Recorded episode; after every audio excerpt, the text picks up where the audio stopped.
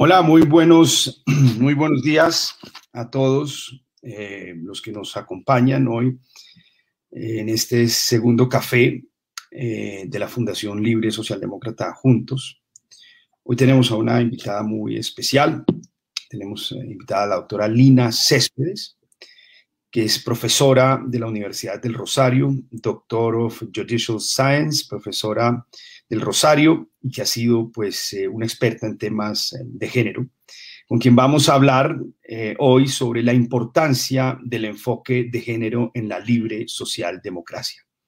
Entonces, pues quiero primero saludarla muy cordialmente a, la doctora Lina Céspedes, darle la bienvenida. ¿Cómo ha estado? ¿Cómo le ha ido? Bueno, Rodrigo, muchas gracias por, por esta invitación. Muy contenta de estar acá y, bueno, no va a tomar café, sino va a tomar té. Ah, bueno, magnífico, perfecto. Igual al final le va a mandar un, café de, regalo del departamento del Huila para, sus invitados, pues. Bueno, eh, queremos hablar, usted que ha sido litigante, profesora de Derecho las Obligaciones, de la teoría del derecho, eh, con estudios de género en la Universidad Nacional, con un LLM en Cardoso, el SJD de Templeton, en fin, una persona con un gran reconocimiento académico y que se ha centrado y se ha enfocado muchísimo en los temas de género. Eh, queremos hablar justamente de eso, un tema cómo la socialdemocracia se ha relacionado con los asuntos de género, cuál ha sido un poco su evolución histórica y, bueno, y cuáles son los retos y cómo un movimiento moderno, liberal, socialdemócrata, reformista debe abordar los temas hoy de género. Entonces, primero yo creo que es importante empezar, digamos, digamos, eh, pues, esto suena muy redundante, pero empecemos desde, desde, desde el inicio histórico o desde los inicios culturales o estructurales, eh, digamos, del, del, del, asunto. Y básicamente la primera pregunta que le quiero hacer es, bueno, ¿qué condiciones determinan la opresión de la mujer? ¿Qué hace que exista opresión de la mujer respecto al hombre? ¿En dónde y cuándo nace esa opresión en nuestra, en nuestra cultura?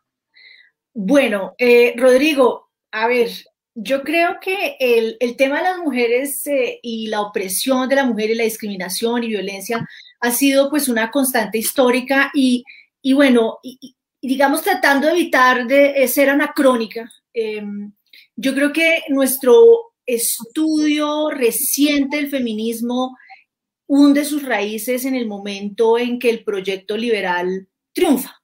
¿sí? Estamos Estamos hablando de finales del 18, principios del 19, y el, y el proyecto liberal lo que promete, lo que le promete a los individuos precisamente es un paso del estatus al contrato. Digamos, yo, yo lo veo como así, un paso de yo nazco en esta cuna y no me puedo mover de donde nací, a yo soy un individuo libre que por mis propias capacidades puedo desarrollar y moverme socialmente y florecer. Entonces, esa es la promesa del proyecto liberal que nace precisamente a finales del 18, digamos, se consolida y, digamos, empieza a implementar en el 19.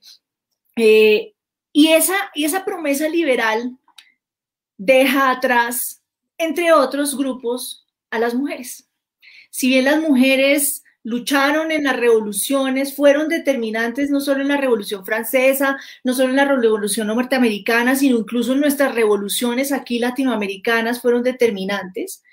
En el momento en que se consolida esos nuevos regímenes, dejamos atrás los regímenes monárquicos, a esas mujeres les incumplen la promesa de la igualdad, ¿cierto?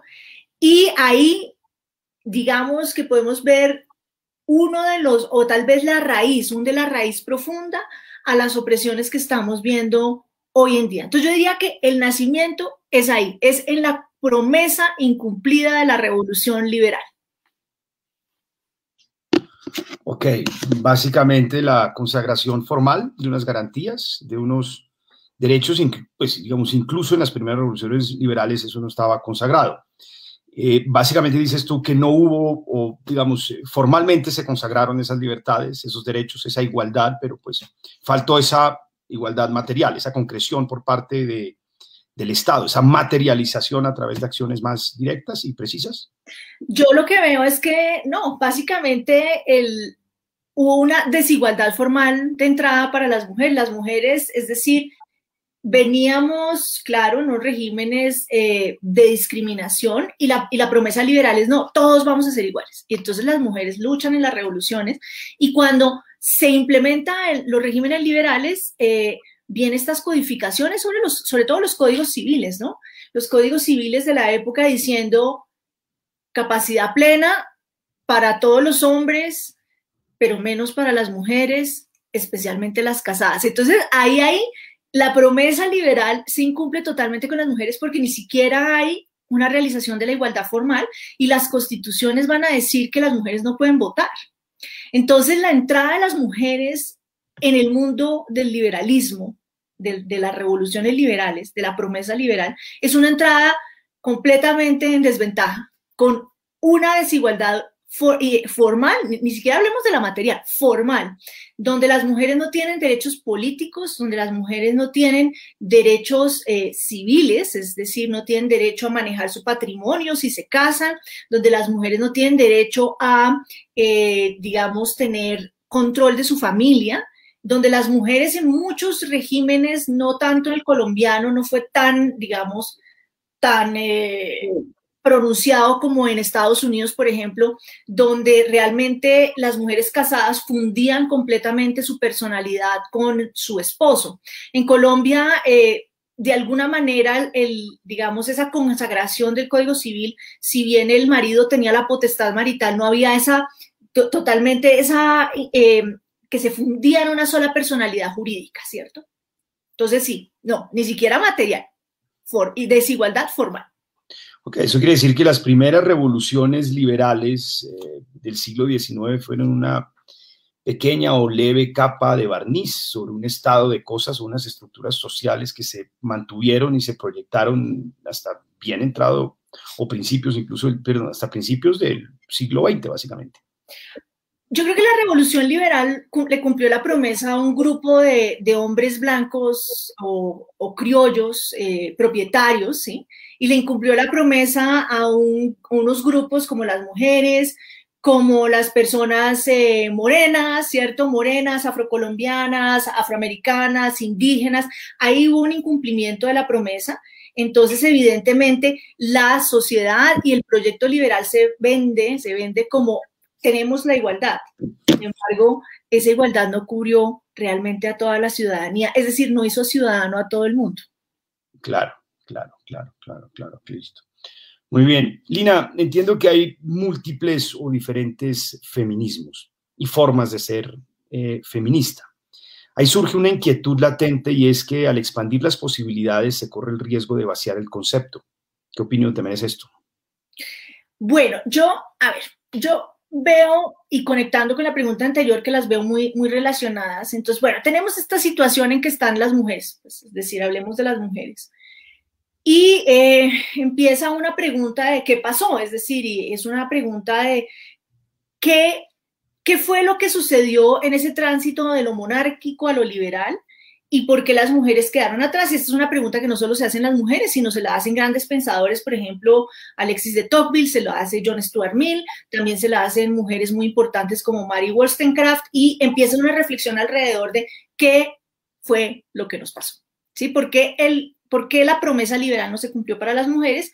Y entonces empieza, se empieza a tratar de entender por qué en el caso de las mujeres eh, tenemos como como ese, tema, e, ese, ese ciclo de la profecía autocumplida. Es decir, no, es que las mujeres no pueden eh, estar en la política porque es que son muy sensibles. Entonces las personas, digamos, los pensadores empiezan a decir, no, a ver, vamos a tratar de ver por qué hay aquí una profecía autocumplida y empiezan a emerger unas teorías respecto de dónde nace la opresión de las mujeres realmente, más allá de lo que pasó en, la, en, la, en las revoluciones liberales y ahí empiezan a surgir múltiples eh, tendencias, múltiples eh, formas feministas, teorías feministas que empiezan a tratar de, entender que dónde se genera realmente esa discriminación, esa opresión, esa violencia en contra de las mujeres. Y yo creo que eso tiene un momento eh, histórico muy importante hacia los años 60, 1960, sobre todo pues en Estados Unidos, en Europa, en Canadá, donde hay un tránsito de esas luchas políticas, por ejemplo, que empiezan con el derecho al voto y con el derecho a, poder, em, a poder administrar los propios bienes.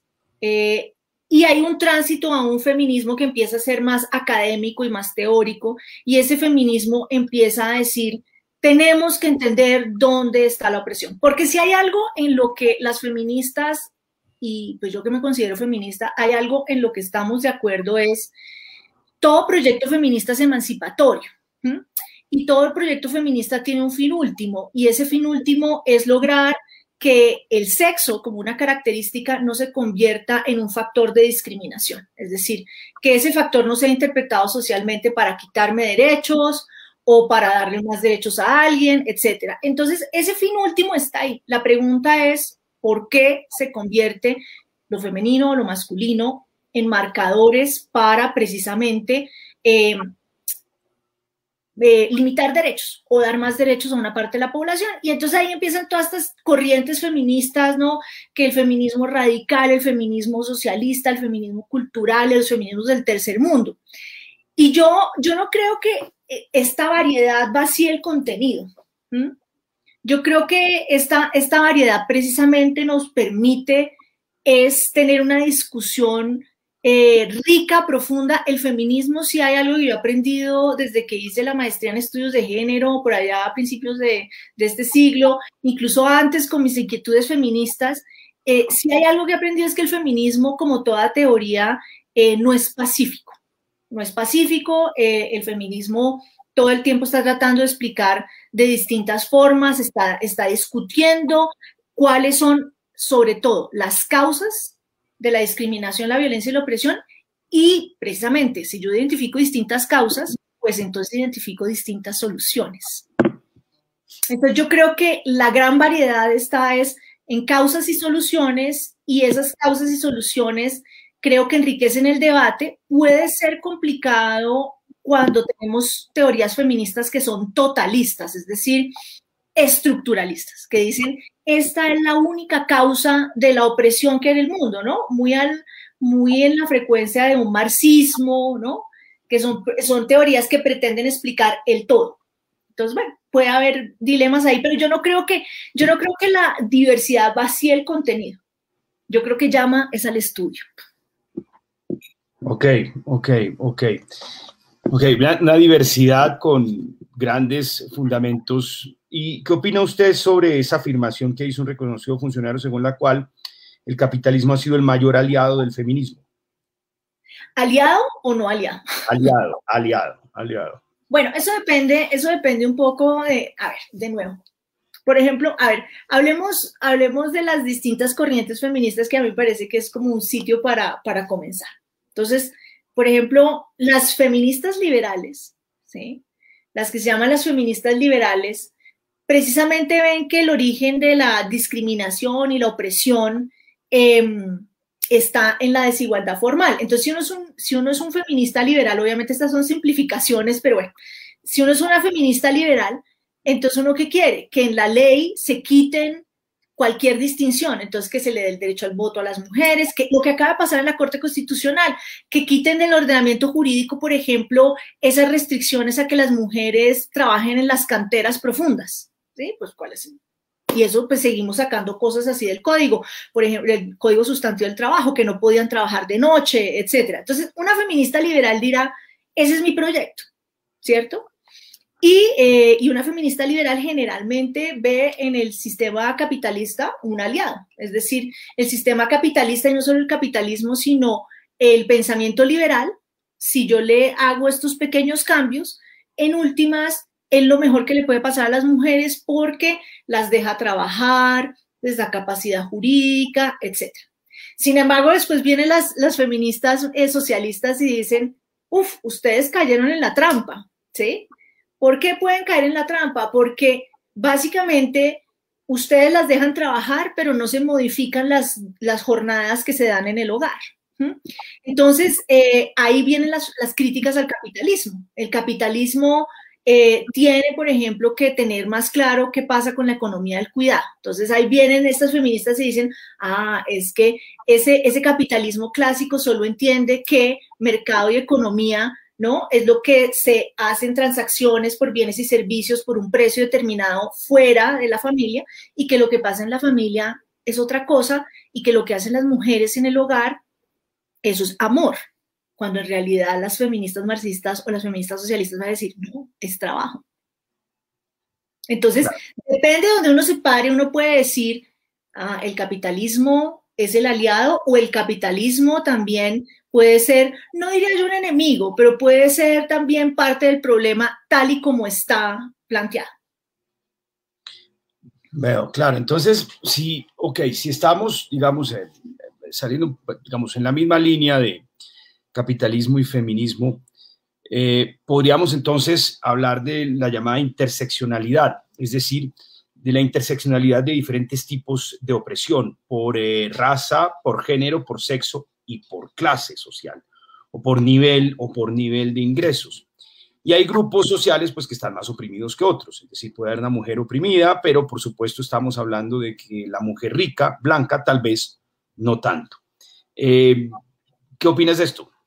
Bueno, me parece muy, muy importante esa pregunta. Eh, tal vez uno de, los, tal vez los desarrollos más interesantes recientes del feminismo, y digo recientes, hace 40, 50 años o 40 años, vienen precisamente de una crítica a que el, el nacimiento del feminismo eh, de los 60 es un feminismo eminentemente blanco y burgués, ¿cierto? Entonces ahí está ese, esa, mm, ese libro que a mí me encanta, pero yo sé que tiene muchas críticas, que es el libro de Betty Friedan, que se llama La mística femenina, de Feminine Mystique, que habla, por ejemplo, de estas mujeres que están aburridas en los suburbios. Si alguien se vio Mad Men, sabe que estoy hablando, ¿no? Estas mujeres que viven en los suburbios en Estados Unidos se quedan en su casa completamente bien vestidas, hacen la comida, hacen el postre, esperan a sus maridos cuando llegan del trabajo. Y entonces ella escribe un libro diciendo estas mujeres están aburridas, pues porque ella era una de esas, ¿sí?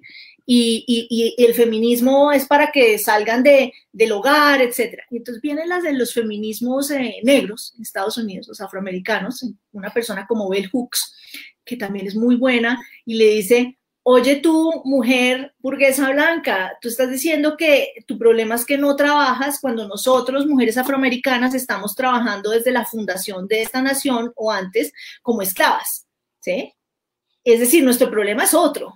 Entonces, realmente em, el tema de incluir distintas perspectivas en el feminismo también eh, permite que veamos la interseccionalidad y que no existe la experiencia única y universal de una mujer como un estereotipo, como no la existe de ningún hombre, ¿sí?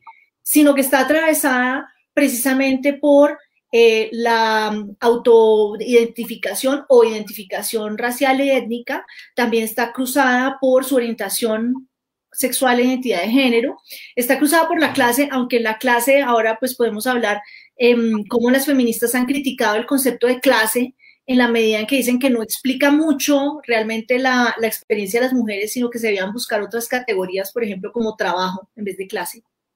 Eh, eh, y, precisamente, y también tiene que ver con lo colonial o lo neocolonial, y es una mujer que está en el, en el, en el norte global, no puede comparar su experiencia con una mujer incluso blanca o criolla que está en el sur global. Entonces la interseccionalidad es muy importante y ahí yo creo que el, peligro, más bien eh, la advertencia es cómo lograr seguir siendo, seguir teniendo una reflexión feminista sin volver esto como atomizarlo o volver esas categorías de interseccionalidad como una lista de mercado, ¿no? Tenemos que estudiar las mujeres, pero las mujeres según la raza, según no sé, sino que realmente sean intervenciones eh, significativas que tengan en cuenta esas variables. Yo creo que hay una, hay una variable importantísima hoy en día que, que, pocas veces entra en la lista del mercado, pero que cada vez más entra en la lista del mercado y que se llama ciclo de vida.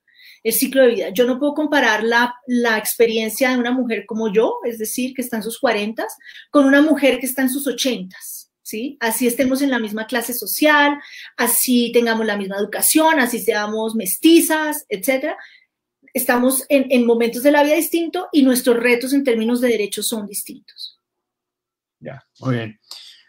Bueno, algunos de los principales movimientos políticos que han incorporado en sus agendas las banderas feministas son justamente los movimientos socialdemócratas. Eso lo hemos visto en Europa, pero también lo hemos visto en, en Australia. Y esto en particular en materia de equidad salarial e igualdad en materia electoral, es decir, una agenda, digamos, muy material. Eso ha sido, digamos, o fueron los partidos que pusieron estos temas en la agenda en la segunda mitad del siglo XX. ¿En qué se están quedando cortos los partidos socialdemócratas? Sobre todo ahorita de cara a un renacer socialdemócrata en la academia, en la política, en el mundo. Eh, ¿En qué se quedaron cortos? ¿En qué se están quedando cortos en donde hoy tengan, digamos, vigencia estos movimientos? ¿Y, y qué podríamos hacer justamente para aportarle a la socialdemocracia colombiana temas que enriquezcan esta agenda? Bueno, yo, yo veo varias cosas, pero yo quisiera realzar eh, una, y es realmente, aunque hemos criticado, no solo las feministas, sino pues, no, es decir, desde distintas orillas, tanto del activismo político como de la academia, hemos criticado la división público-privado. Ahí está, no hemos podido, no hemos podido eh, deshacer esa división y, y yo creo que en la pandemia sí que quedó evidente es, em, las mujeres evidentemente, pues uno de los triunfos es la incorporación de las mujeres en la fuerza laboral. Sin embargo, ¿cuál fue el precio? El precio fue tal vez dos dimensiones tiene ese precio. Uno, las dobles o triples jornadas. O dos, yo tercerizo el trabajo doméstico y de cuidado en una mujer que está en una condición peor que yo, ¿sí? Y entonces la contrato y aunque el Estado ha hecho muchísimo por, por lograr formalizar esas relaciones con las empleadas domésticas y las empleadas que cuidan niños, sigue estando en un estado pues de mucha precarización. Hay, hay, por ejemplo, unas, y eso tiene múltiples dimensiones, no solo es asegurarle los salarios, no solo es asegurar las prestaciones, hay una investigación, hay una investigadora que a mí me gusta mucho, que además me orgullezco de que es mi amiga, que se llama Valentina Montoya, que tiene una investigación además de las múltiples eh, obstáculos que, que enfrentan las empleadas domésticas en Colombia. No solo es que tengamos formalización, sino, por ejemplo, tiene que ver con el diseño de las ciudades y cómo las ciudades están pensadas para que estas mujeres que tan lejos pasen horas y horas en los sistemas de transporte para poder llegar. Entonces también, es decir, hay unos retos de esa, dimensión de público-privado que todavía no hemos logrado realmente ni conceptualizar bien, ni escribir bien, ni eh, poder diseñar respuestas propias, apropiadas para esos temas. Entonces, claro, yo creo que los feminismos y las reivindicaciones feministas siempre se han enfocado en lo que es más urgente, como pasa siempre, ¿sí? Entonces en su momento fue el derecho al voto, que nos dejen votar, después fue que nos dejen eh, eh, administrar nuestro patrimonio cuando nos casamos, porque eso le da un poder muy grande a ese señor marido. Em, y han pasado, digamos, en, en, Colombia, pero obvio, teníamos el conflicto armado, eh, bueno, igual seguimos teniendo muchos problemas de orden público, etcétera. Entonces fue violencia sexual, es decir, estamos viendo lo que está pasando en las masacres, etcétera, violencia sexual. Entonces, a veces eh, yo creo que se nos escapan por esas urgencias tan grandes que tenemos, porque es que la vida pasa y, y afecta a mujeres, ¿no? Específicas, eh, vidas específicas, se nos pasa como esos problemas que son eh, realmente que están ahí, pero a veces no son tan visibles, es difícil describirlos, es difícil analizarlos precisamente por la urgencia del momento. Entonces yo creo que esa división público-privado todavía no, no, nos, nos, nos tiene fregados. Ok, bueno, muy interesante. De pronto a veces en, un país como Colombia o en otros países de América Latina, la inclusión de unas implica de alguna forma la subordinación de otras, en el caso la empleada del servicio. La inclusión laboral de otras en un estado de bienestar más desarrollado o en otro país implica que cuentan con guarderías en donde llegan, dejan a sus niños y pueden ir a, y pueden ir a trabajar, básicamente. Es, es una, una realidad muy compleja acá, que implica una subordinación de una persona que con un transporte durante dos horas para cuidar a los niños mientras la señora, la mujer va y, y, y trabaja nosotros creamos una, es algo que a mí me, me, enorgullece mucho. Cuando yo fui presidente de la Cámara, creamos la, la, primera sala de lactancia, que es una sala, una sala de lactancia muy bonita, muy bonita en el Congreso de la República. y, fue una obra que nos, eh, nos llenó de, satisfacción y, fue una gran retribución moral de ver a las mujeres que podían conciliar su maternidad con, con el trabajo en el Congreso de la República.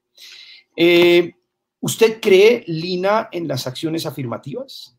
¿Usted cree que esa es una política o es el, el non plus ultra las políticas de inclusión, las acciones afirmativas, que es el único camino o que es el más directo y hasta dónde?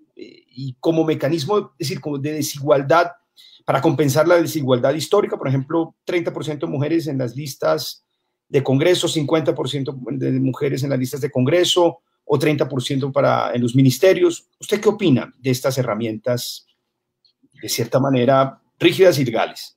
Bueno, yo primero quisiera decir que las acciones afirmativas no son eh, algo extraño en la en el proyecto liberal. La primera acción afirmativa que se dio en, históricamente en el proyecto liberal fue a favor de los hombres blancos propietarios, es decir, ellos son los que tienen derechos, ¿sí?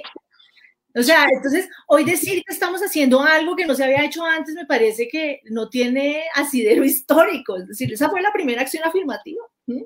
Entonces, eso es lo primero, como desmitificar que la acción afirmativa es una cosa que solo las feministas han hecho históricamente y que esto es eh, algo rarísimo y que están pidiendo que lo que, lo que están pidiendo es una desigualdad eh, ¿no? Eh, legalizada. Entonces, entonces, primero, entonces pongámonos en ese plano. Segundo, em, las acciones afirmativas tienen sus beneficios y sus peligros, obviamente, ¿sí?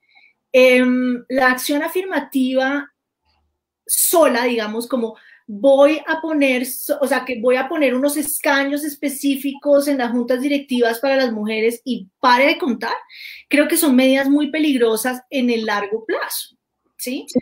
Y sobre todo si no hay, no, no vienen acompañadas de otro tipo de eh, medidas que realmente estén pensadas para lograr que esa medida, esa acción afirmativa sea transitoria. O sea, la, acción afirmativa es un éxito en el momento en que ya no se necesita.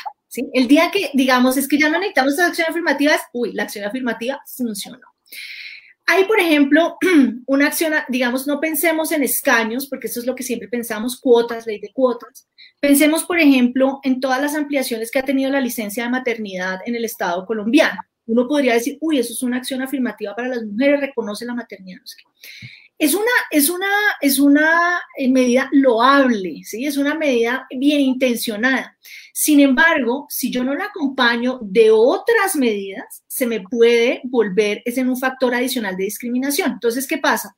Hay, hay un estudio, otra mujer que admiro mucho, académica, que se llama Natalia Ramírez, eh, ella es profesora de la Universidad de los Andes, hizo un estudio, tiene un artículo muy bonito de eh, licencias de maternidad. Y ella dice, no es que la licencia de maternidad sea mala, no, la licencia de maternidad es una, es una acción buena. Sin embargo, si no tenemos, por ejemplo, un Ministerio del Trabajo que sea realmente eh, fuerte en hacer valer la licencia de maternidad y que no haya discriminaciones al respecto, pues la licencia de maternidad se vuelve en, un, en, en una excusa para los empleadores para decir, uy, esa mujer me sale muy cara porque está en edad reproductiva, si bien esto no lo pago yo todo completamente directamente, lo que pasa es que me toca después entrenar a otra persona, etcétera. Entonces, ahí está. Yo puedo tener esa licencia de maternidad maravillosa, pero si no la acompaño de una, un seguimiento fuerte, serio, una inspección y vigilancia fuerte y seria del Ministerio del Trabajo, esa medida afirmativa se me puede convertir en un problema. De nuevo, si vamos a poner, por ejemplo, eh, en las juntas directivas, que creo que ahora eh, no he leído bien la normatividad, pero en Argentina que están diciendo que las juntas directivas tienen que tener no sé cuántas mujeres, etcétera. Si eso lo hiciéramos en Colombia, bueno, excelente, maravilloso, pero si yo no lo acompaño realmente de medidas que me garanticen que las mujeres tengan la formación adecuada para aspirar a, sus puestos en las juntas directivas, si yo no lo acompaño de medidas que, yo donde el mercado y el Estado ofrezca los servicios de cuidado necesarios para que las mujeres puedan tener esas carreras, pues de nuevo se me puede convertir es en un instrumento eh, que dañe, o más bien que sabote de alguna manera eh, la causa feminista. Entonces, y yo sí creo que las eh, acciones afirmativas tienen que ser evaluadas periódicamente para ver cómo están funcionando y realmente qué cosas hay que mejorar. Ok, podrían ser medidas experimentales de alguna manera. una legislación experimental sujeta a evaluación, ya, muy interesante.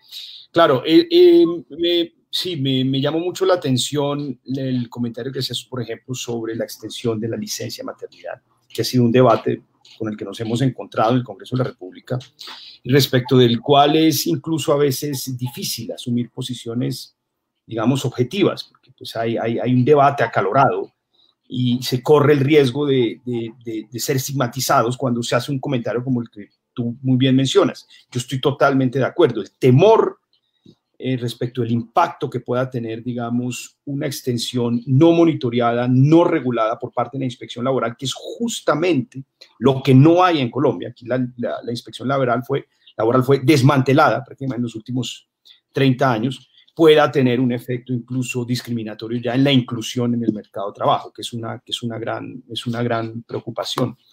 Eh, Alguna vez le escuché a, Florence Thomas que los hombres no podían ser feministas porque no podíamos entender lo que era eh, pues, ser mujer y su opresión. ¿Usted cree que los hombres podemos ser feministas? Sí. eso sí, completamente. Eh, eh, es una discusión. De hecho, yo de un curso que, que, abrimos recientemente en el Rosario con unas colegas. Hicimos un núcleo de profundización en género y derecho eh, para el pregrado y estoy muy contenta porque muchos estudiantes, tanto hombres y mujeres, han manifestado interés. Y tuvimos ese debate la semana, no, esta semana, el lunes, lo hicimos. Y entonces, que, que si los hombres pueden ser feministas.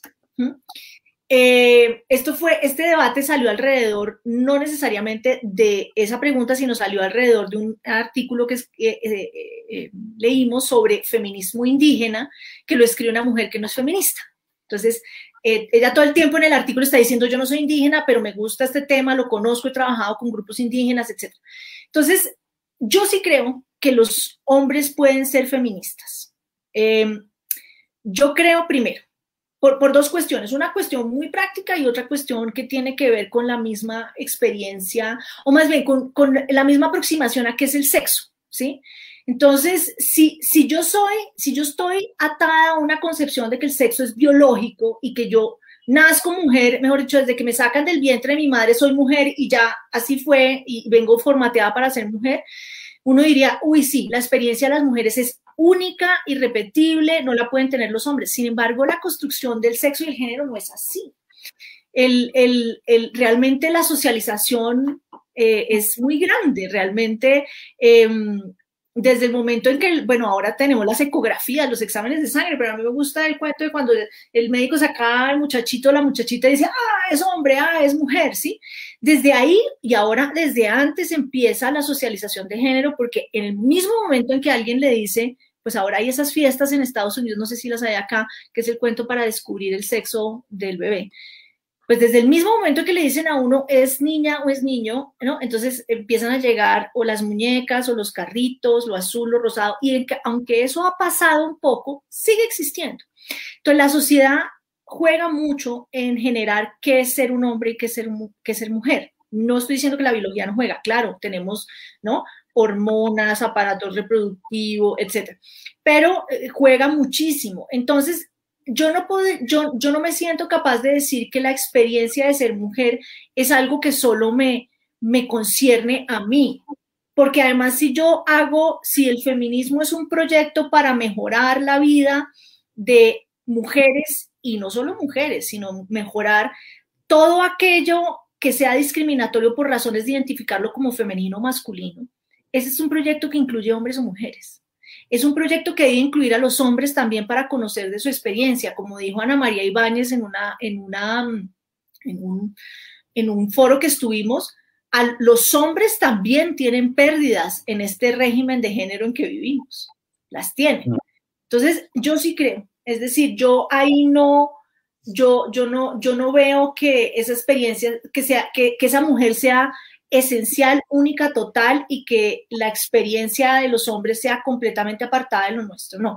Y esto también viene para otra cosa y es, por ejemplo, las mujeres trans. Si nosotros decimos que la experiencia es única y irrepetible, la de ser mujer, la de ser cis mujer, pues entonces estamos dejando por fuera a una gran parte de, de, la población que además sufre una discriminación muy grande. Entonces, no, yo sí creo que los hombres son feministas. Espero que los hombres se vuelvan feministas. Espero que estén con nosotros en esto.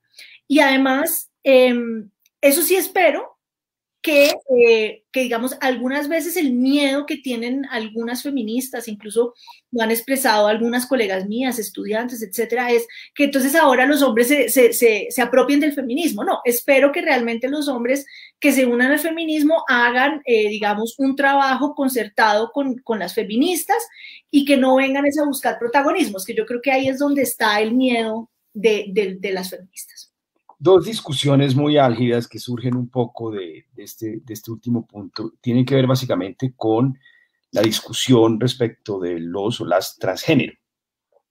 ¿Cuál es tu opinión al respecto? ¿Cuál crees que debe ser la evolución, por ejemplo, en el derecho civil o en las relaciones civiles? ¿Cómo abordar este asunto desde la socialdemocracia? Bueno, yo, a ver, mm, yo soy una partidaria eh, como ya lo dije, que el sexo y el género son construcciones culturales. Es decir, claro, basadas en la biología, claro. Aquí yo no voy a, decir que la biología no tiene nada que ver. Claro que sí. Es decir, em, ahora, yo en el, en el momento histórico que estamos viviendo, ¿sí? tenemos ya, ya digamos, hemos, hemos evolucionado de tal manera que sabemos que eh, estas personas, las mujeres trans y los hombres trans, ¿cierto? Em, básicamente tienen el derecho de poder ubicarse en donde realmente ellos pertenecen o ellas pertenecen. El Estado colombiano ha avanzado muchísimo, no porque el Estado haya querido, sino por muchas luchas de la comunidad trans, de la, población trans, ¿sí? Entonces, por ejemplo, tenemos todo lo que ha pasado en registro civil, ¿cierto? En el registro civil, eh, todas las luchas que se dieron para poder cambiar el nombre, cambiar la cédula, eh, bueno, etc. Entonces, yo considero que si las personas, si, si partimos de la base que esto es una construcción cultural, las personas pueden ubicarse libremente, ¿cierto? Desde su experiencia, de una experiencia real y sentida, es decir, algunas personas caricaturizan este tema diciendo, no, es que hoy me levanté sintiéndome hombre y mañana mujer. No, esto es un poquito más complejo que eso, ¿sí? La construcción de la identidad también pasa es decir, por lo biológico y lo cultural. Esto no es una cuestión individual donde Lina Céspedes se metió en una cápsula y se convirtió en mujer, ¿no? A mí me convirtió en mujer un montón de cosas, ¿sí? Desde, desde la ginecóloga de mi mamá, ¿no? Que dijo, ah, es una niña, porque en esa época no había ecografías, hasta la educación, mi familia, mis amigos, amigas, etcétera. Entonces, yo veo que el Estado colombiano, claro, es un reto, es un reto. Yo sí, sí creo que hay un reto en este momento duro para el feminismo es lograr darle sentido a la experiencia trans en el feminismo. Porque la experiencia trans realmente reta las nociones más clásicas de lo que es ser mujer y las nociones más clásicas feministas. Pero esto no es nuevo, tampoco nos deberíamos eh, asustar. Eso pasó en los 70 en Estados Unidos con la entrada, más bien con la entrada, con la salida del closet de las lesbianas, ¿sí? En Estados Unidos hubo una discusión de que si las lesbianas podían ser feministas o no porque no tenían una experiencia heterosexual, es decir, no tenían el hombre en la casa, el hombre que las dominaba. Y hubo una pelea dura hasta que finalmente el feminismo, ¿no? Dijo, no, claro que sí, la experiencia de las lesbianas es, es parte del feminismo. Entonces, yo creo que va a haber una evolución así y creo que em, yo haría aquí una pregunta, sobre todo desde el punto de vista jurídico, que es el que más me gusta a mí, em, porque soy abogada, y es, ¿cuál es la utilidad de la, de la categoría sexo en el derecho. ¿Para qué la queremos? Entonces, yo la que, ¿para, qué le sirve a un Estado? Y, yo no estoy diciendo, con esto no estoy diciendo que hay que votar la caneca, simplemente hay que repensar. ¿Para qué le sirve a un Estado saber cuántos hombres y mujeres hay? Ah, porque hay que hacer políticas públicas distintas, para que hay que saber, por ejemplo, si el desempleo afecta más a hombres y mujeres. Ah, listo. Eh, para ahí nos sirve la categoría. Pero la categoría nos tocó votarla a la caneca cuando fue el derecho al voto. La categoría era utilizada para quitar el derecho al voto a las mujeres, entonces la, sacamos. Entonces yo creo que esa categoría sexo hay que tener muy claro en dónde lo utilizamos y con qué propósitos. Y cuando vemos que la estamos utilizando con propósitos que pueden ser discriminatorios, ahí es viene la advertencia. Ojo con ese uso. una, una mente conservadora de pronto le respondería, pues sirve para definir la familia, sirve para definir el linaje, la línea patrilineal y para la transmisión del patrimonio. Bueno, muy bien. Familia, afortunadamente ya sabemos. No, no digo yo, como conservador le diría, digamos. Ah, sí, yo sé, estamos en aras más allá de la familia tradicional nuclear, y no quiero centrar el debate en el tema, digamos, es para definir el linaje, la proyección en el tiempo de la estructura familiar, como valor de transmisión burgués, de los valores burgueses, y sobre todo de transmisión y acumulación del capital, le respondería un marxista. Claro, no, no, por eso yo diría, afortunadamente, digamos, primero, pues esa idea de la familia nuclear, heterosexual, etcétera, pues eh, no me acuerdo cómo se llama esta mujer que hace este estudio en bueno, em, empezando por Virginia Gutiérrez de Pineda, es decir, ella, ella hizo el estudio de la, de la familia en Colombia y pues se dieron cuenta que esa idea que teníamos todo romántica, ¿no? Que todo papá, mamá, hijos, pues no, es decir, lo que había era un montón de mujeres solas, con sus hijos o había familias extendidas, ¿no? La abuela, el abuelo, la mamá o la tía. Entonces, primero pues hay que salir como de la idea de eh, que la familia eh, nuclear heterosexual es la que organiza la sociedad. Segundo, yo veo que así como nosotros organizamos el parentesco como lo organizamos, pues hay otras formas de organizar el parentesco, ¿sí? Entonces, a ver, si hay algo claro, algo clarísimo, ¿cierto? Es que eh, en, Colombia, en varios sistemas de, derecho, de derecho en el mundo occidental, pues eh, la madre, quien tiene, quien tiene el hijo, pues es la madre, ¿sí? Es decir, se presume que es la madre. Los problemas vienen es quién es el padre o quién es el otro, la otra persona que está a cargo, ¿no? De, la crianza y de, establecimiento del parentesco y para eso afortunadamente hay temas de adopción, etcétera. Ahora, la tecnología nos ha, nos ha planteado unos retos muy grandes al respecto, ¿no? Es decir, ¿no? Eh, cuando tenemos el, el, óvulo de no sé quién en el vientre de la otra persona, con, eh, con el, la, la, esperma de otra persona. Entonces, ahí hay unos retos muy grandes de cómo construir la familia, ¿cierto? Sin embargo, yo sí creo, de nuevo, la familia es, es un concepto cultural, ¿sí? Es un concepto eh, que se ha acomodado en el tiempo, que el mismo modelo que nosotros tenemos en la cabeza, la familia ideal, no se cumple la mayoría de las veces en la vida real, ¿cierto? Y em, que esa noción de familia no necesariamente eh, es la única que puede brindar una organización a la sociedad, ¿sí? Que organice la sociedad, ¿cierto? Entonces, em, y yo creo que si aquí estamos pensando en el bienestar de los niños y niñas, ¿cierto? Eh, uno debería privilegiar unas, claro, evidentemente la biología tiene un, papel, pero también debería privilegiar los contextos que ofrecen lo que los niños y niñas necesitan para su desarrollo, que es básicamente, ¿no? El amor, la protección, la estabilidad económica, etc. Yo creo que eso son también cosas que deberían tenerse en cuenta, más allá de la heterosexualidad, la biología, etc. Muy bien, muy bien. Hay, una, un proyecto de ley en el Congreso de la República eh, sobre el orden de los apellidos. Y tiene dos elementos. Hay un elemento, digamos, eh, muy interesante y es básicamente un ejercicio de libertad. Se le permite a, por ejemplo, al padre, a la madre, decidir eh, en el registro del niño, de la niña, el orden de los apellidos que no he leído, me parece que es una expresión muy tranquila. La discusión viene, y es una discusión muy álgida, es ya sobre el punto de si hay desacuerdo. ¿Qué pasa si hay desacuerdo? Se debe imponer la línea agnática, es decir, la línea que heredamos pues, eh, de, la, de, la, influencia mediterránea, los romanos, y pues más atrás la, la, la línea bíblica de transmisión de, las tribus, como está en el Antiguo Testamento, o puede haber básicamente en caso de desacuerdo, pues un tercero que resuelve este asunto, o debe haber un sorteo, como están proponiendo algunos. Ese es un tema que a mí, para mí, no es pacífico de ninguna manera. Yo digo, mire, yo, yo, yo estoy de acuerdo con que se pueda escoger, pero no sé si uno pueda entregarle a un sorteo la definición, digamos, de una línea de transmisión de apellidos.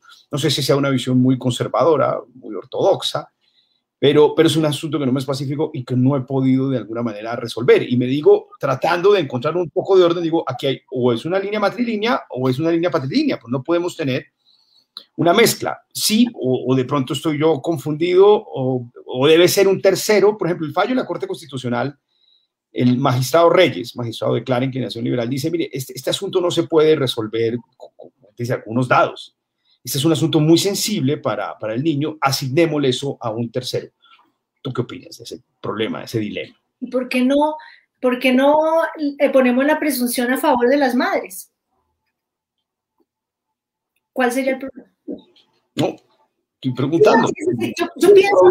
Después desprovisto de sesgo, estoy preguntando, digamos, razones. Razones porque pues son, son digamos, son, son rupturas de cosas que, que, uno simplemente vive y nace con ellas que esos cambios, lo, digamos, eh, de, son, difíciles en un principio de, digamos, de entender, de asociar, porque eso es como el aire, como el, es un orden establecido de cosas que, que, no siempre es evidente racionalizar. Sí, sí, sí, su cambio no es evidente racionalizar. Mm. Eh, ah, la, pregunta, la, pregunta, aquí, por ejemplo, yo uso, yo, yo desde hace unos años, tal vez cuando me descubrí muy feminista o feminista finalmente, eh, o me acepté feminista, eh, yo uso el césped Baez unido, ¿sí? Le pongo un guion y eso es, eh, hay gente que lo critica, hay gente que dice que es muy largo, etcétera. Pero entonces uno se pone a pensar y entonces estoy usando el apellido de mi madre, que en últimas no era el apellido, sino de su padre. Es decir, no, estoy como tratando de revertir esto, pero en últimas estoy trayéndome apellidos que no eran de mujeres, es decir, que, que el apellido de mi abuela está perdido, ¿sí? Por ahí. yo entiendo, yo entiendo yo, yo, yo me haría una serie de preguntas y es, ¿por qué? Eh, ¿Cuáles fueron las razones para darle eh, prelación al apellido masculino? Entonces, eso tiene que ver con unas cuestiones históricas muy patriarcales. A mí el término patriarcal no me gusta casi, pero me gusta a veces más como el falocentrismo y esas cosas la falocracia que el, que el patriarcado, pero son muy patriarcales. Eh, me parece que ahí sí se puede usar mucho ese término porque viene el pater, ¿sí? Y viene, y viene también de una, mejor dicho, si uno se pone a explorar por qué el apellido del padre tiene prelación, mejor dicho, todas las razones son terribles en la medida en que, en que es porque las mujeres por allá en Roma no tenían personalidad jurídica, las mujeres, las mujeres no podían heredarle a los hijos, ¿no? La línea, es decir, etcétera. Entonces, había unas razones muy complicadas. Entonces, yo estaría en contra de decir, pero por unas razones más teóricas e históricas que otra cosa, más que de conveniencia, en que si hay desacuerdo que eh, prime el del, el del padre. Yo eh, diría que prime el de la madre, a ver si eso eh, logra que las parejas negocien, ¿sí? Ah, como acción afirmativa que la pareja negocien, que le lleguen a un acuerdo. Es decir, eso podría ser. Eh, no, no sé, no, no, me, no me convence que sea un juez, o sea, vamos a congestionar al aparato judicial para que un juez diga que, el apellido de fulano y mengano, es que no me imagino además los argumentos que yo podría poner una demanda, que sea el mío, ¿por qué? Eh,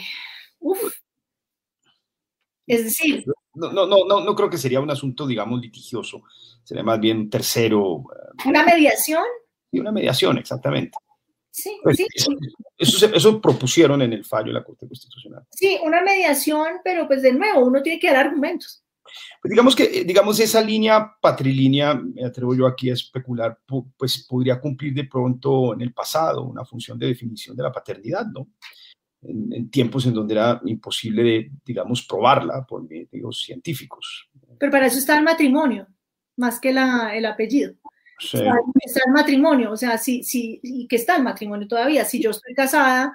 Como eh, yo, la línea patrimonial como expresión justamente el matrimonio, bueno, en, otros tiempos, digamos, donde la legitimidad era, digamos, el, hijo. Pues yo, yo, pues aquí, obviamente no soy congresista, no tengo todas estas responsabilidades y debates, pero aquí, desde la academia, diría yo, y pues más, más feminista que desde la academia, porque no he estudiado el tema a profundidad, pero yo diría, ¿y por qué no más bien revertimos y le ponemos eh, prelación a la madre.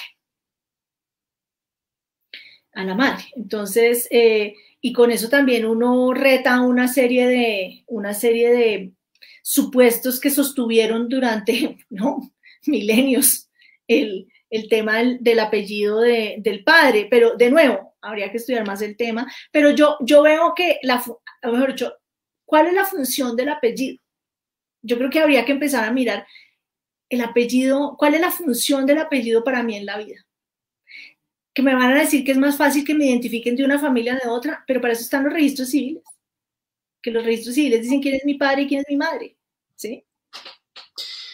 Eh, en una sociedad tradicional, y digamos, pues Marx lo detectó muy bien, es el, el, vector del linaje, el vector de la familia aristocrática, la familia burguesa, y el vector del patrimonio, y de la acumulación del patrimonio en el seno, digamos, eh, familiar. Digamos.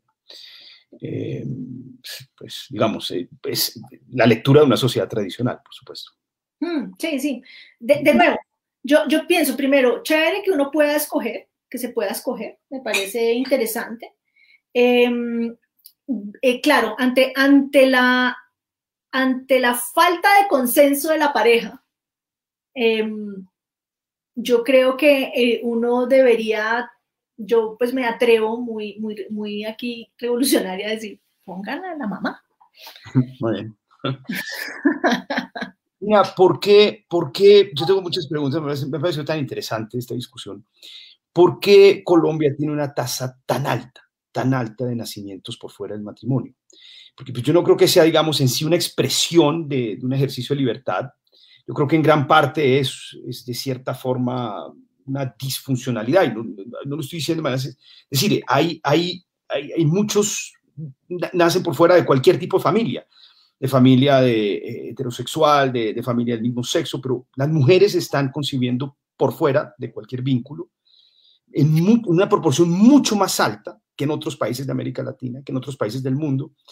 Yo revisaba, no tengo las cifras actuales, pero revisaba hace unos años y estábamos hablando de un 70% de nacimientos por fuera, digamos, de, de, de matrimonios y, y, y, una tasa muy bajita de matrimonios con respecto a América Latina, con respecto a Estados Unidos, con respecto a Europa Occidental, sociedades mucho más liberales en el fondo y mucho más emancipadas. ¿Hay algún tipo de de, problema de fondo aquí? Bueno, primero, hombres y mujeres están concibiendo por fuera del matrimonio, no solo las mujeres. Sí. Sí, sí, sí, de, de nacimientos me refiero, ¿no? Sí, exacto. Entonces, eh, nacimientos por fuera, digamos, de, de, una relación marital, de una relación estable. No conozco esas cifras. Es, lo que tú estás diciendo entonces es que las, los nacimientos se están dando por fuera del matrimonios y de uniones maritales. O sea, ¿sí? Madres solteras, llamémoslo de esa manera. Ah, madres solteras. Madres solteras, exactamente, a eso, a eso me refiero. De pronto a eso no soy muy preciso en mis términos, entonces me, me, me, repito para, no, para ser lo más exacto posible. Madres solteras, no me quiero referir, digamos, que conseguir por fuera el matrimonio sea una anomalía, ni más faltaba. Me refiero es que hay, digamos, un porcentaje muy alto de madres solteras y hay una tasa, digamos, de matrimonio o uniones maritales mucho menor a la que hay en América Latina y la que hay, por ejemplo, en, en Europa Occidental. Bueno, yo, yo no, no conozco las cifras específicamente. Yo creo que el tema de, a ver, las madres solteras. Las madres solteras son un, un tema, eh, yo creo, neurálgico para, para, una sociedad, sobre todo si esas madres solteras son muy jóvenes. Eh, yo quisiera, pues, si, si, digamos, esas cifras hay que matizarlas también viendo la edad de esas madres solteras. Si esas madres solteras son eh, niñas o, mujeres jóvenes, tenemos un problema grave eh, en temas de, puede ser de educación sexual, primero, ¿cierto? Puede ser de educación sexual, también puede haber casos de violencia de género, habría que mirar las causas, que es lo que está pasando, pero sí hay algo que es muy importante y es la maternidad y el matrimonio tempranos son eh, unos obstáculos muy grandes para el desarrollo pleno de las mujeres.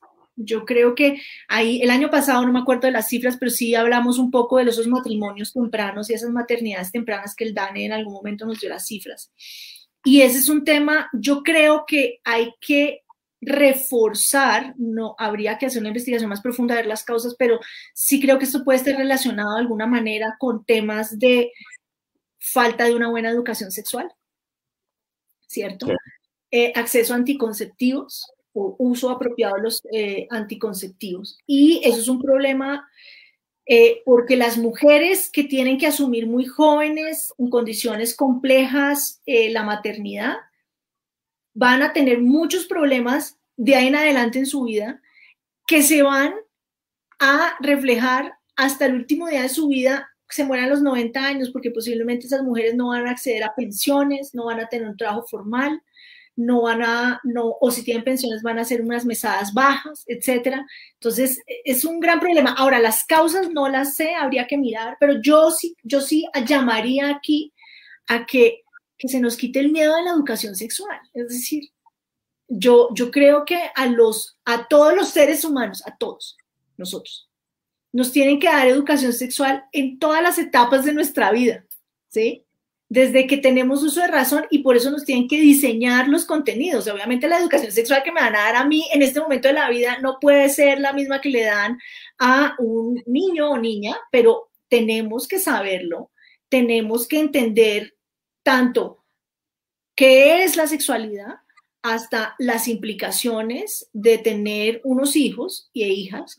Y yo sí le agradezco, o sea, a la vida que yo nací en un momento de la historia del país en donde yo pude, y bueno, no solo un momento de la historia, sino tuve las condiciones socioeconómicas y educativas para poder decidir libremente si quería tener hijos o no. Yo no tengo hijos, pero para mí fue una decisión consciente.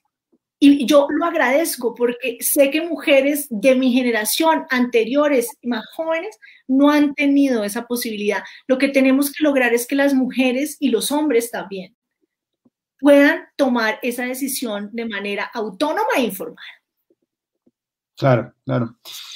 Lina, eh, ¿qué efecto pueden cumplir, en, su opinión, los modelos o los sistemas hereditarios en la conformación de modelos o formas de familia tradicional?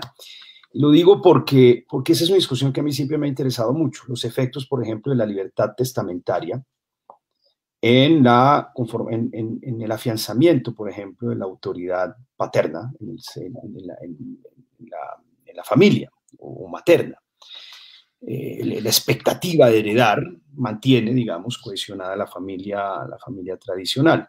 Y lo digo porque en los años 50 en los Estados Unidos se hicieron estudios, 50 y 60, que básicamente equipararon eh, al hombre con la mujer en, la herencia, es decir, eh, eh, un sistema de libertad testamentaria, pero en donde la mujer entró a heredar o recuperar su masa sucesoral en perfectas condiciones de igualdad frente al hombre, cosa que no existió hasta los años 50. Y según algunos estudios, este fue un libro muy interesante que publicó un profesor del Instituto Max Planck, de apellido Becker, que yo creo que ha hecho uno de los estudios más completos sobre los efectos económicos y sociales de, los sistemas hereditarios, mencionaba que en Estados Unidos se hablaba mucho que esa equiparación testamentaria eh, eh, terminó, digamos, eh, disparando, pero eran estudios que obviamente fueron rebatidos, pero digamos se discutió mucho en los Estados Unidos que esa expectativa de heredar terminó de alguna manera disparando la concepción de niños por fuera del matrimonio.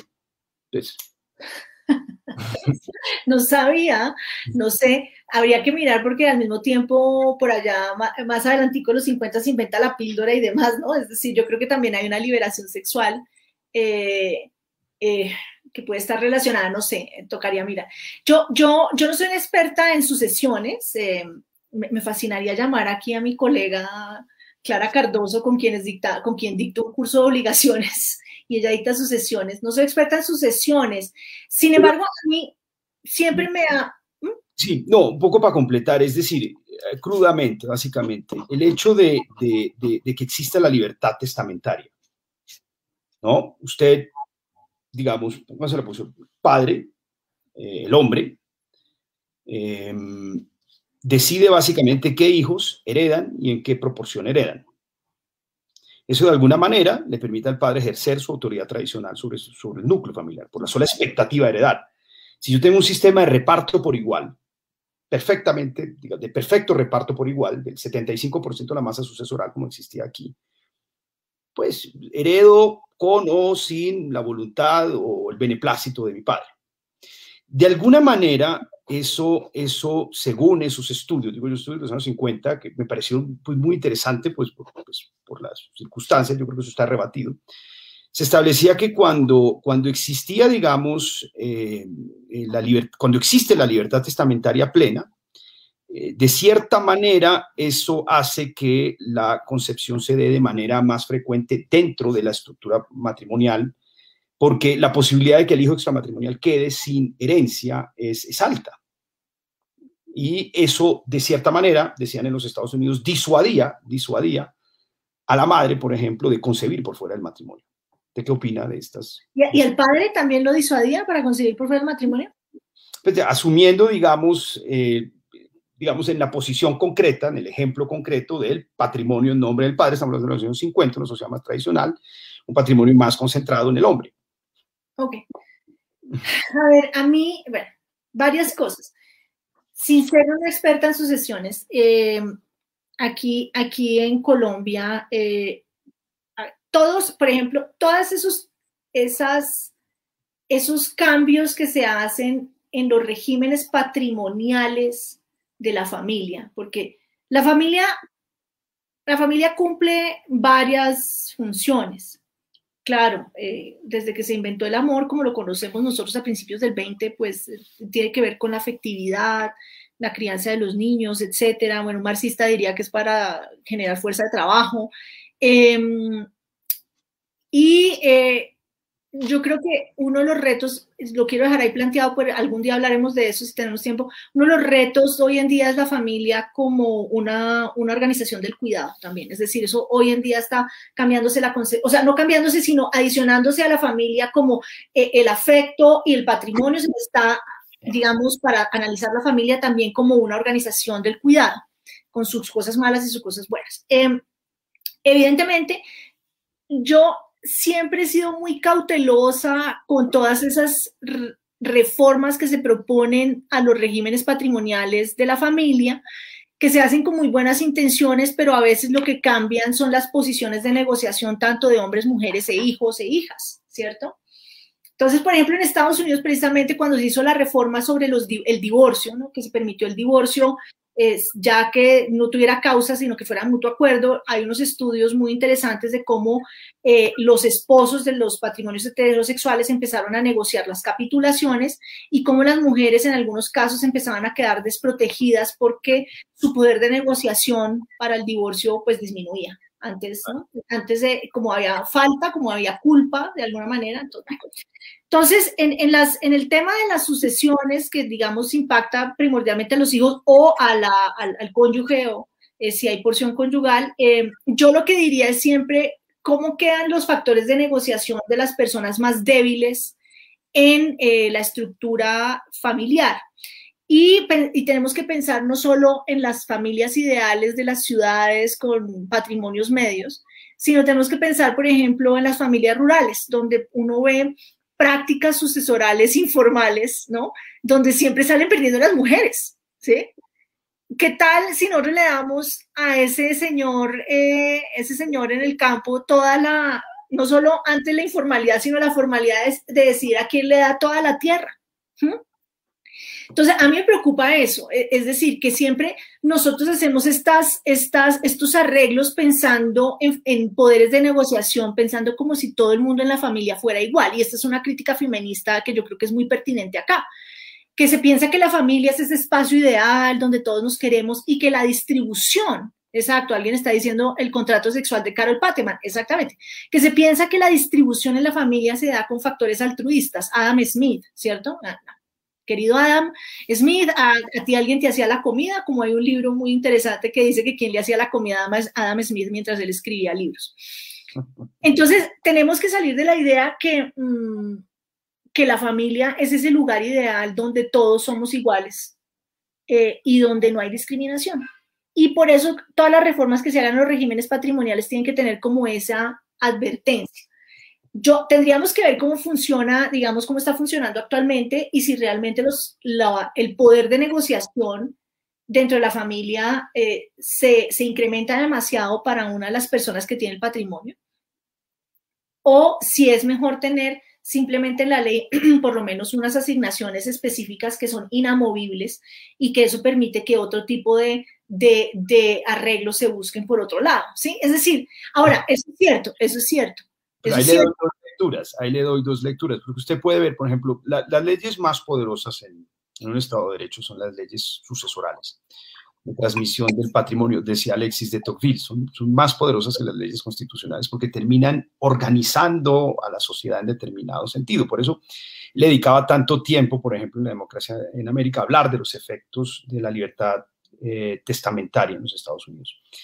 Eh, usted puede mirar de dos, darle dos lecturas a la libertad testamentaria. Puede ser una forma o una especie de guardián de la estructura de la familia nuclear tradicional, porque le da un gran poder al padre o a la madre o a quien detenga el patrimonio para preservar unida y obediente a la familia con la expectativa de heredar, cosa que no existe en un sistema de reparto por igual como el que teníamos nosotros. Es un, sistema, era los sistemas con menor libertad testamentaria, 25% de la masa sucesoral de libre asignación exclusivamente, era de los más, más, más, de, de los sistemas con menos libertad testamentaria. Nosotros, yo hice una ley, lo cambiamos, eliminamos la, la, cuarta mejora y la volvimos de libre asignación, entonces queda un poco como que en Alemania, básicamente mitad y mitad. Pero al mismo tiempo, un sistema de libertad testamentaria es un sistema muy interesante en, para la, digamos, en la, hoy en la posmodernidad, si lo podemos llamar de esa manera, porque permite también las reorganizaciones familiares. Permite perfectamente una reorganización familiar, permite perfectamente contemplar, por ejemplo, en la herencia, el hijo de la nueva pareja, por ejemplo, eh, o los afectos de una nueva, la nueva pareja, si la persona muere con la nueva pareja del mismo sexo o de otro sexo, el hijo de esa persona, y permite mucho más flexibilidad y reorganizar y reconocer también las nuevas formas familiares a través de la transmisión del patrimonio. Eh, es una discusión. Sí, yo, yo, yo entiendo, eh, sin embargo, siempre me preocupa en un país donde la mayoría de las mujeres no tienen trabajo, ¿cierto? O hay, un, hay una brecha de género en desempleo, hay una brecha salarial, ¿cierto? Eh, el poder de negociación de las mujeres en el interior de la familia no es el, el esperado, ni siquiera estamos hablando de poder de, de igualdad, ¿cierto? Estamos hablando ahí. Me preocupa eh, que además le demos un poder más a, a, un hombre que no sea consciente de todas, que no sea un hombre socialdemócrata. ¿sí?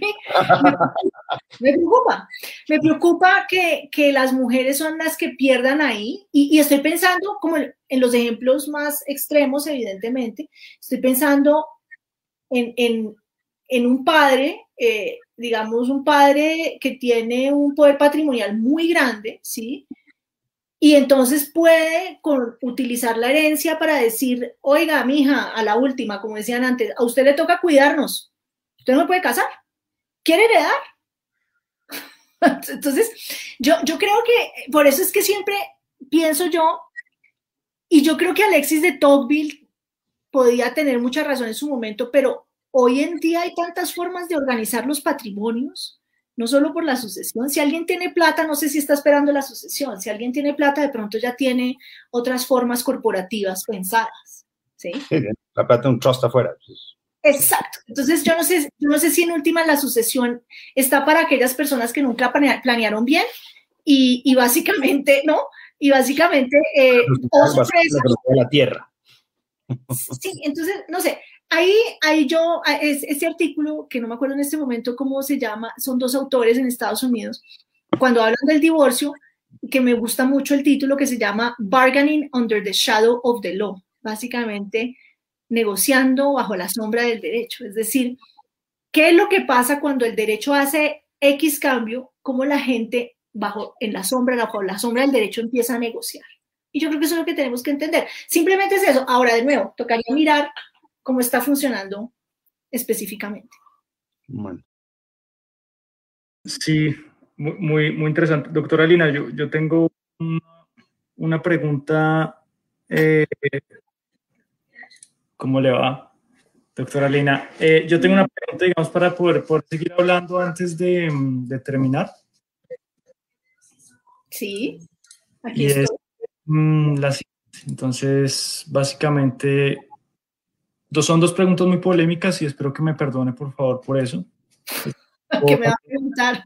No, tiene que ver con un asunto y es, eh, estaba escuchando hace poco también un debate sobre la prostitución y el feminismo. Entonces, ¿qué tanto de actividad liberadora es la prostitución y qué tanto de actividad opresiva es esa actividad? ¿Hasta qué punto deberíamos regularla o no? Bueno, eh, a ver, yo creo que hay que diferenciar tráfico y diferenciar trabajo sexual, ¿cierto? Entonces, también hay que tener claro que donde la pregunta dura que uno se tiene que hacer acá es cuáles son las dimensiones del consentimiento. ¿Qué tipo de consentimiento se necesita para que yo ejerza ese tipo de trabajo o no? Que se pueda decir que yo lo ejerzo porque lo quiero, ¿cierto? Si mis condiciones económicas son tan terribles, entonces yo estoy ejerciendo esto de una manera voluntaria o no. ¿Sí? Entonces, yo creo que hay varias dimensiones para, para aproximarse al tema del trabajo, del trabajo sexual. Ahora, el trabajo sexual no es uniforme. Es decir, ¿qué quiere decir esto? Hay trabajo sexual que se hace en condiciones muy precarias y hay trabajo sexual que se hace en otro tipo de condiciones, ¿cierto? Yo creo que lo primero que hay que, para, para entender qué hacer con el trabajo sexual, es hacerle la pregunta a las trabajadoras sexuales. ¿sí? Nosotros siempre tendemos a plantear estos problemas en un nivel en que estamos aquí nosotros echando globos, diciendo que el trabajo sexual es esto, lo otro, y no le preguntamos a las directas implicadas o directos implicados, porque también hay, hay, trabajo sexual masculino. Entonces, aquí uno ve y uno empieza a entender la diversidad del mundo del trabajo sexual. Pero hay que dejar claro una cosa. Evidentemente, el tráfico sexual el tráfico de personas es un delito y eso hay que combatir, ¿sí? Ahora, ya cuando no estamos hablando de tráfico sexual, tenemos que entrar a mirar realmente, ¿sí? En qué condiciones las personas están consintiendo en hacer este trabajo, ¿cierto? ¿Sí? Y eh, básicamente, ¿cuál podría ser la mejor eh, forma de intervención por parte del Estado al respecto? ¿sí? Entonces, yo lo que creo es que el Estado debe hacer siempre intervenciones que propendan por la protección y la seguridad de estas personas en el corto plazo. No hay que pensar en el largo. Claro, en el largo uno puede hacer otras medidas estructurales, hay que pensarlo, pero no solo yo puedo estar mirando el largo plazo, que voy a acabar la prostitución, que voy a acabar el trabajo sexual. Bueno, bien, pero en el, en el corto y mediano plazo, ¿qué acciones tiene que hacer un Estado para garantizar la seguridad y la vida digna de estas personas? Y yo creo que ahí está el, el, quid de ese, de ese asunto, ¿sí? Y creo que es importantísimo llamar a las trabajadoras sexuales a que den también su opinión. Creo que, creo que ahí está el, el, el gran punto. Ahora, el feminismo, pues hay, ¿no? varios colores de, de posiciones, ¿no? Está, están las abolicionistas, están las que buscan la descriminalización, están las que buscan la legalización, etc. Em, sin embargo, de nuevo, yo, yo siempre he sido partidaria de un análisis distributivo acá y es, por ejemplo, si yo tomo la medida de criminalizar al, eh, criminalizar sin pensar al cliente, si, eh, criminalizar sin pensar a quien le arrienda un cuarto a la persona, eh, eso realmente está llevando a que se caiga la prostitución o lo que estoy haciendo es poner en peligro, un peligro más alto a la persona que ejerce el trabajo sexual porque la estoy obligando a trabajar debajo de un puente o en sitios oscuros o etcétera. No sé, esas son cosas que siempre hay que pensar. Tengo otra pregunta y, en vista de que probablemente el senador Lara de verdad tiene unos problemas de conexión que ha sufrido mucho durante los últimos días. Es que ha tenido problemas por todas las lluvias, creo. Es probable y, la verdad nos excusamos mucho. Eh, él probablemente pues le envíe las preguntas en un formato de algún video para poderlas responder. Pero yo quiero finalizar con, con una pregunta, doctora Lina, si le parece bien, para no abusar más de su tiempo. Eh, muchas gracias nuevamente por aceptar esta invitación. Para nosotros es un honor y un placer conversar con usted. Ha sido muy aleccionador, muy pedagógico, muy brillante. tengo una pregunta última, un poco de coyuntura. Eh, usted la semana pasada, el sábado, eh, sacó una columna en la silla vacía sobre la importancia de dar el enfoque de género en la reforma tributaria. Entonces, si quieren, podemos cerrar con eso, si le parece bien, este enfoque de coyuntura, esta última parte. Bueno, Género e impuestos. ¿Qué tema? Eh, un tema poco explorado o que, digamos, un tema emergente en, en, todo lo que tiene que ver con feminismo estudios de género. Eh, de nuevo, como lo decía al principio de esta, de esta, de esta charla, eh, el feminismo como, como otras, digamos, líneas de pensamiento se ha dedicado pues generalmente a los temas más urgentes, ¿cierto? Y, básicamente, pues, eh, el, derecho al voto, la violencia de género, la violencia sexual, etcétera. Sin embargo, el tema, el tema de impuestos ha sido un tema, pues, que no ha sido analizado con, con mucha profundidad aún. Eh, está empezando eh, en América Latina, ya hay desarrollos importantes en Europa, en Europa. Esto empezó, digamos, toda la reflexión. Ah, mire, llegó Rodrigo. Ya volví. Estamos hablando del género de impuestos, de la reforma tributaria. De la reforma tributaria. Entonces, estaba diciendo, estaba diciendo que eh, toda la reflexión acerca de, del género eh, en estos temas empezó por presupuestos, presupuestos sensibles al género, que dónde está la plata, que todos los gobiernos dicen que, que no, que sí, que vamos a hacer cosas de género, pero nunca ponen plata. y después la reflexión saltó oiga, no solo es el gasto, sino también es cómo recogemos la plata y de quién la estamos recogiendo. Entonces, eh, yo veo, digamos, lo que está pasando en este proyecto de reforma tributaria que presentó el, Estado, el gobierno colombiano.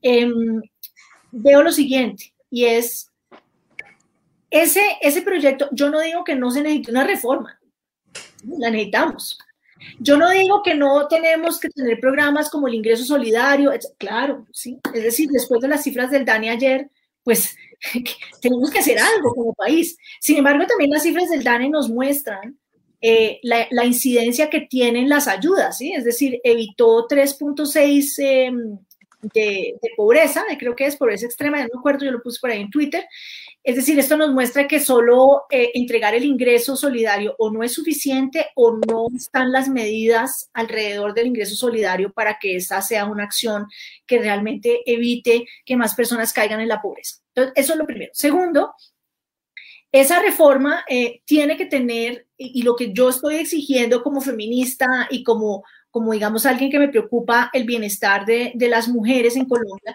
eh, yo lo que quiero es ver un gobierno que se pone las pilas y dice, estos impuestos van a tener estos impactos favorables o desfavorables en las mujeres y en los hombres.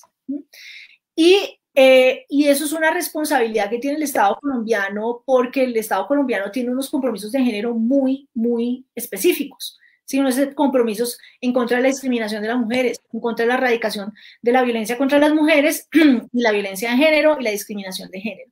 La CEPAL, por ejemplo, la CEPAL en, en la publicación que acaba de sacar sobre el panorama fiscal de América Latina tiene tiene un pedacito muy importante de análisis de género e impuestos. Em, entonces, yo lo que hago en esa columna pues, de, de, sábado es tratar de entender por dónde podría haber impactos negativos, sin embargo, aceptando que con la información que tenemos disponible en este momento es muy difícil aseverar, afirmar. Tal vez más allá de los productos de higiene menstrual y los anticonceptivos, que eso pues creo que es más fácil tratar de, digamos, decir si hay eh, impactos o no. Hay, otros, hay otras eh, dimensiones del impuesto a la renta, por ejemplo, que es más difícil aseverar en blanco y negro si o no va a tener impactos, pero que por lo menos uno tiene, digamos, alguna evidencia de que eso podría impactar a las mujeres. Y lo que yo le estoy diciendo al gobierno colombiano es, señores, ustedes no pueden pasar una reforma tributaria, ni siquiera presentarla, no pueden presentar en un estado donde llevamos un año viendo que las brechas de género se agrandan sin que usted me diga en su exposición de motivos esta reforma tributaria, cómo lucha directamente con esas brechas de género, más allá del ingreso solidario, porque es que las mujeres, también de la clase media, se vieron afectadas. Mm. El empleo, el empleo, el empleo de las mujeres es, muy visible, es muy notorio en, la, en, la micro, en el micronegocio, en, los microalmacenes, en los locales de barrio, es más que frecuente empleo a medio tiempo en condiciones muy precarias, es el empleo que más ha sufrido en esta crisis por la falta de apoyos del gobierno a la microempresa, al micro micronegocio, es básicamente el 60% del empleo, que está ahí como en un limbo de formalidad e informalidad. Lina, yo no le voy a mucho más tiempo, no me puedo ir sin hacerle dos preguntas. Eh, y tienen que ver básicamente con los problemas ya que enfrentan las mujeres en el día a día y tienen que ver, por ejemplo, con criminalidad femenina. Nosotros presentamos un proyecto de ley que lleva para tercer debate, que crea, que crea básicamente un régimen penal especial, una política criminal especial de género por primera vez. Y básicamente lo que nos hemos dado cuenta después de leer un estudio muy profundo que hizo eh, el 6R con la Universidad Javeriana, es que la situación de las mujeres presas es, pues es, madres, cabeza de hogar, es, pues obviamente que es dramática, pero pues responde a unas injusticias estructurales que ameritan una acción especial, digamos. Em, cerca del 55% de las mujeres que están presas hoy son mujeres que están presas por pequeños delitos, eh, penas inferiores a seis años, eh, hacen parte del eslabón más débil de la cadena del microtráfico, pequeños hurtos, y son madres cabeza de hogar. El porcentaje de mujeres que ha sufrido o ha vivido violencia, golpizas, eh, eh, abusos sexuales eh, es impresionante. Son mujeres muy pobres con un nivel de formación muy bajo. Entonces, estamos haciendo, estamos tramitando una ley que básicamente establece los siguientes principios. Para mujeres que han cometido un delito menor, generalmente sin violencia, con pena inferior a seis años, pero incluyendo el microtráfico, que es lo más frecuente, que em, lo comentan por primera vez y que sean muy pobres y sean madres cabeza de hogar, pues no irán presas, prima fácil. Es decir, la, primera medida del Estado no va a ser más meterlas presas, sino que vamos a estrenar unas penas de carácter restaurativo. Entonces, son penas que buscan que la mujer siga trabajando, siga manteniendo sus hijos, su hogar, siga viviendo con sus hijos y por las noches iría a prestar actividades de utilidad pública. Eso lo regularía el Ministerio de Justicia. Eh, yo estoy muy entusiasmado con ese proyecto, me, me, a mí me, me, mueve moralmente, es, un sentimiento, yo siento, porque yo me puse muy triste cuando leí el informe del CICR, por, por la, es una narración muy cruda de la situación que viven las mujeres, muy, muy, muy triste, y el impacto que eso tiene en los hijos, es que meten a, a estas mujeres a la cárcel y sus hijos quedan errantes, sus hijos quedan ya, mejor dicho, en, donde los tíos después van donde los abuelos, no tienen hogar y bueno, y la incidencia del alcoholismo, el consumo de drogas y de la deserción escolar de esos niños es, es brutal. ¿Qué, ¿Qué, opinión le merece un proyecto de ley de esta naturaleza? ¿Qué le agregaría a usted a un proyecto así? E, ese, ese informe de, del CICR es brutal, sí. Yo, yo me lo leí el año pasado. Em, una pregunta antes de eso. ¿Con quién se quedan los niños cuando las mujeres van por la noche a, a trabajar con no. el trabajo social? No, no, no tengo ni idea, no, hasta ya no, no, mi proyecto. No. De nuevo, de nuevo, yo creo que el, el, el, tema acá, porque digamos, me parece excelente, excelente pensar en penas alternativas. Eh, primero, pues tenemos que aceptar que el sistema penal carcelario colombiano, pues de resocialización, ¿no? Es decir, ¿no? El hacinamiento, eh, condiciones infrahumanas, etcétera. Entonces, pues a la cárcel la gente no va a, resocializarse, la gente, la gente va a la cárcel pues a, a, vivir en una, mejor dicho, en el estado de naturaleza, allá sería en el estado de naturaleza. Entonces, eh, me parece importante, me parece también importante reconocer que eh, la criminalidad... Pero en el de Hobbes, no en el de Rousseau, en el de exacto, Hobbes. Exacto, es cierto, en el, en el, en el, en el de Hobbes. Eh, y me parece importante reconocer, por ejemplo, en el tema de microtráfico, en tema de, tráfico de drogas, eh, digamos, en dónde están la mayoría de las mujeres, en qué eslabones de la cadena están y, realmente, pues, por qué eh, caen, ¿no? Evidentemente, de, en, manos de, eh, primero, por qué caen en manos de esas redes y segundo, em, qué es lo que pasa cuando la persecución penal está como enfocada a esos eslabones más pequeños, ¿no?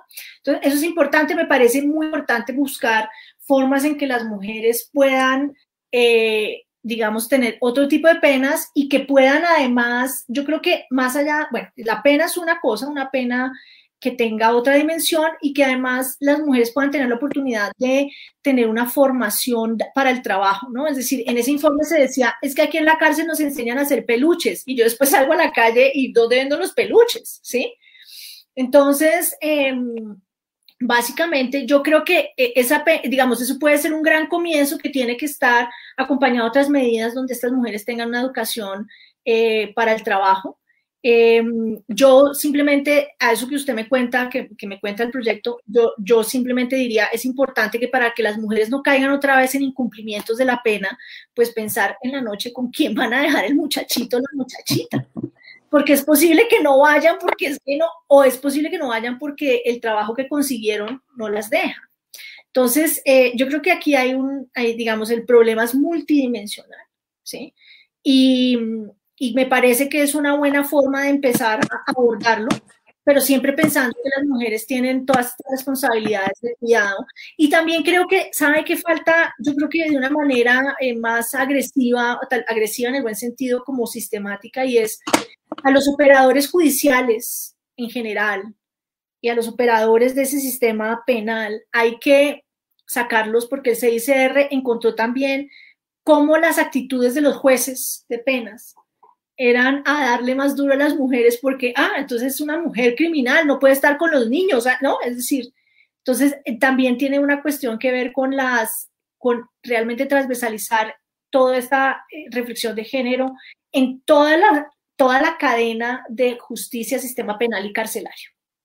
Bueno, y ya la última, pero no me puedo ir sin hacerle esta pregunta ya más, eh, más polémica de alguna manera.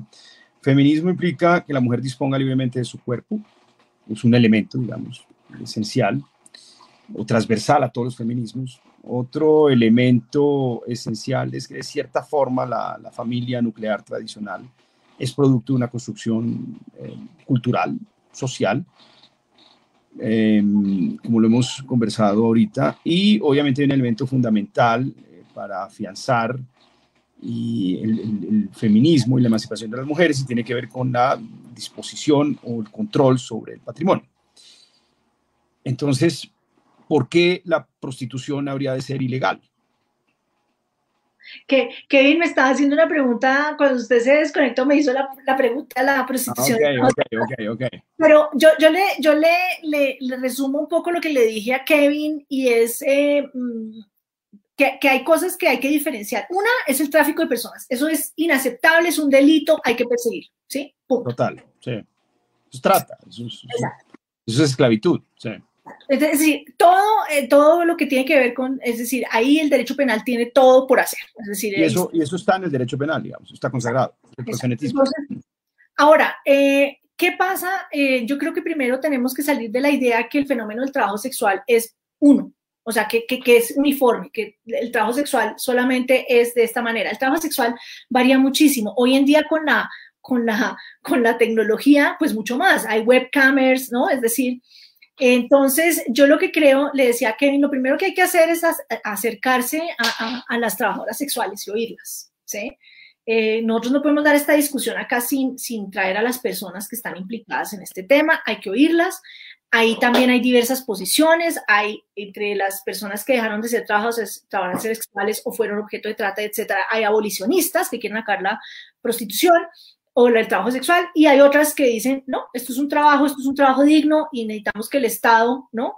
se comporte como toca al respecto. Yo creo que aquí hay que dejar dogmatismos eh, al respecto esto es bueno o es malo. Lo que es malo es todo aquello que eh, las personas no consienten de manera voluntaria, precisamente porque estamos en este, en este proyecto liberal, todavía llevándolo a cabo, mejorándolo, em, donde no hay consentimiento, eh, donde realmente yo no tengo ninguna posibilidad, estoy, tengo total coerción. Entonces, por eso me parece que ahí estamos, esas son como las líneas que uno no debe confundir.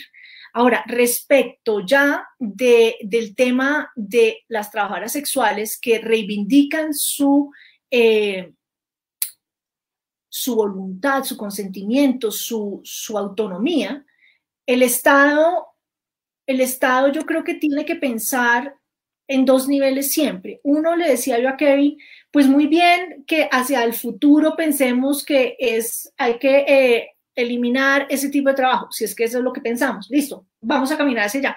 Pero tiene que tener una visión de corto plazo diciendo, mis medidas, ¿qué implican? Pongo en más peligro a estas mujeres por un, por un, por un eh, eh, objetivo que está allá lejos. Entonces, por ejemplo, yo decía, bueno, si vamos a criminalizar al cliente, pues, ¿no? Que esa es una de las ideas del modelo sueco. Eh, vamos a criminalizar al cliente. Entonces tenemos que pensar, ¿eso qué implica? ¿Eso qué implica? Implica que eh, a estas mujeres vamos a poner más peligro si vamos a criminalizar a la persona que le arrienda un cuarto, le arrienda una casa. ¿Eso qué implica? Que las mujeres tengan que ejercer esto en sitios oscuros, apartados, etcétera. Entonces las, las, las, exponemos más a la violencia, a la posibilidad de que las maten, de que eh, las maltraten. Entonces, ahí yo creo que dejando los dogmatismos, dejando posiciones totalistas y obviamente incluyendo a estas mujeres y hombres, porque también hay hombres en la discusión, eh, hay que pensar en mm, los efectos de las medidas de mediano plazo y de corto plazo. Y está bien que tengamos un, un, objetivo de largo plazo, pero siempre pensando que las medidas de mediano y corto plazo tienen efectos para gente real que tiene vidas reales. Entonces, ahí ese es mi llamado. Sí, principio de realidad termina un poco al, al, final arbitrando una discusión tan álgida, tan compleja y con tantos puntos de vista válidos. Querida Lina, muchas gracias. Muchas gracias, Rodrigo. Delicioso este té que me tomé aquí charlando. Oiga, yo aprovecho siempre